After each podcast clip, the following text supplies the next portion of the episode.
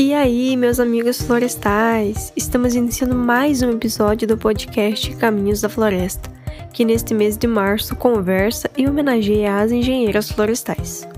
É isso aí, é com muita satisfação que iniciamos o nosso quinto episódio hoje, contando com a participação de mais uma convidada especial. Neste episódio, vamos conhecer um pouquinho mais sobre a vivência profissional da Shimbook, que vem trabalhando com consultoria e certificação ambiental.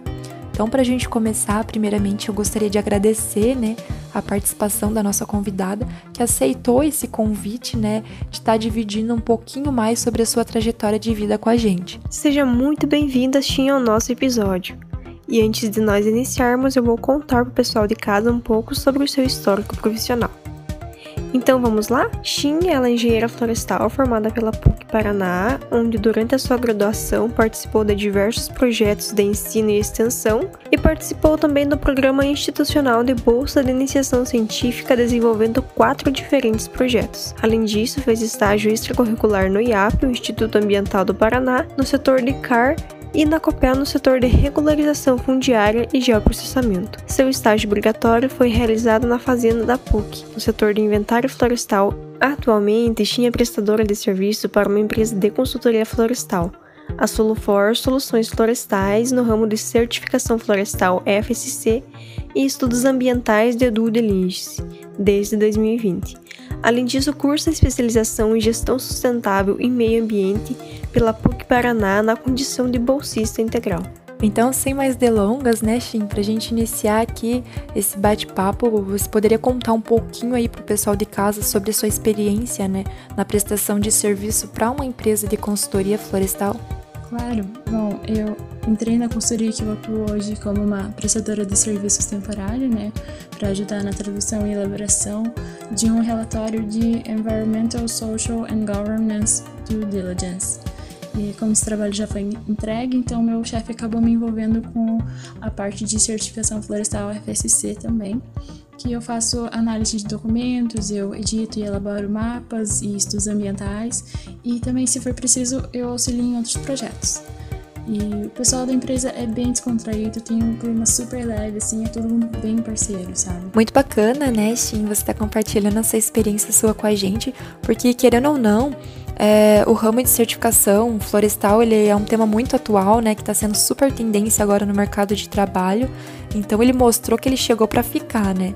Então serve de incentivo aí, né, pra gente, pro pessoal de casa, que é mais uma área que a gente pode estar tá seguindo depois de formado, né? Então, para mostrar pro pessoal o leque, né, de atuações que um engenheiro florestal pode estar tá desempenhando. Agora, Shin, será que você poderia nos relatar um pouco sobre os principais desafios encontrados no seu mercado de trabalho e como conseguiu superá-los? Olha, eu acredito que os principais desafios para mim foram aprender a padronização dos trabalhos técnicos da empresa, que não tem nada a ver com os padrões da BNT que a gente aprende na faculdade, sabe?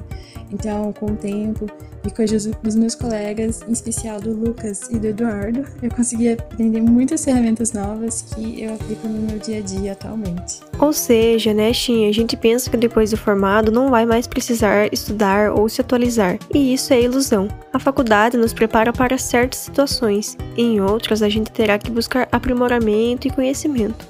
Bem bacana isso que você trouxe aqui para nós, Shin. Agora se tratando de um assunto mais delicado, né, Shin, que é o preconceito feminino no mercado de trabalho.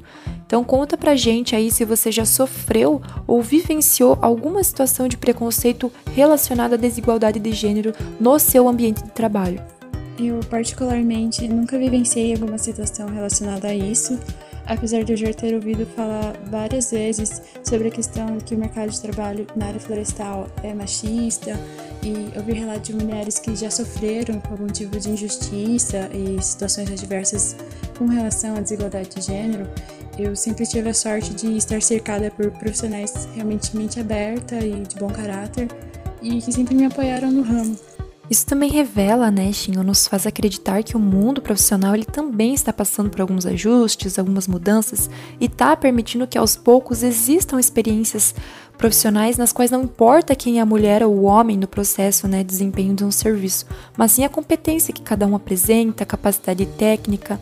Então, nós mulheres, a gente precisa mostrar que a gente tem lugar no mercado de trabalho e que independente de uma atividade que vão nos, nos repassar, nós vamos ter a capacidade de estar desempenhando.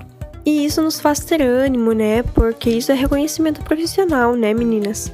Essa relação de igual para igual entre colegas que a China acaba de comentar pode ser reflexo exatamente da maior inserção de mulheres em cargos que antes não eram ocupados por nós.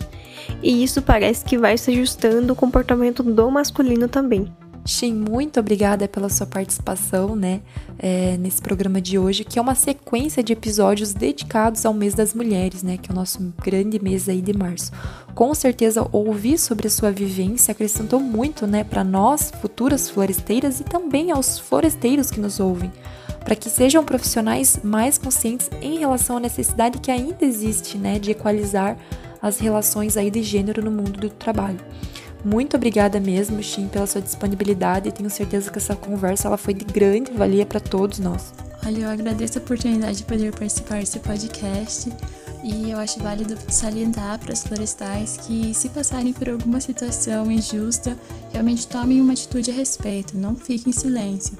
Fale com seu supervisor, seu chefe, seu colega, alguma pessoa que possa realmente te apoiar e te ajudar a restaurar a sua integridade como mulher.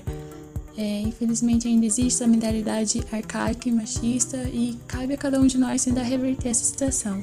Muito bem lembrado, Shin. Nunca se calar, porque calar é consentir. E assim vamos chegando ao fim de mais um episódio do podcast Caminhos da Floresta, que hoje contou com a presença da nossa querida Book. E com essa participação super bacana da Shin, estamos finalizando os episódios do mês de março, que foram dedicados a homenagear o mês das mulheres. Então, novamente, em nome de toda a nossa equipe do podcast Caminhos da Floresta, nós queremos agradecer a todas as participantes que estiveram aqui com a gente, né? A André e a Carla, que são nossas colegas do Pet Florestal, e claro, a Graciane e a Shin, que se disponibilizaram, né? E que são ótimas profissionais atuantes no mercado de trabalho. Então, todas trazendo seus depoimentos, suas trajetórias. Foi muito bacana estar compartilhando esse momento com vocês. É isso aí, Marjorie. E a gente quer agradecer também as demais colegas que foram convidadas para estar aqui conosco, mas que não puderam participar por questões pessoais, agenda muito cheia, enfim. A gente super entende e agradece de coração. Então, até o próximo episódio. Fiquem bem, seguros e até lá.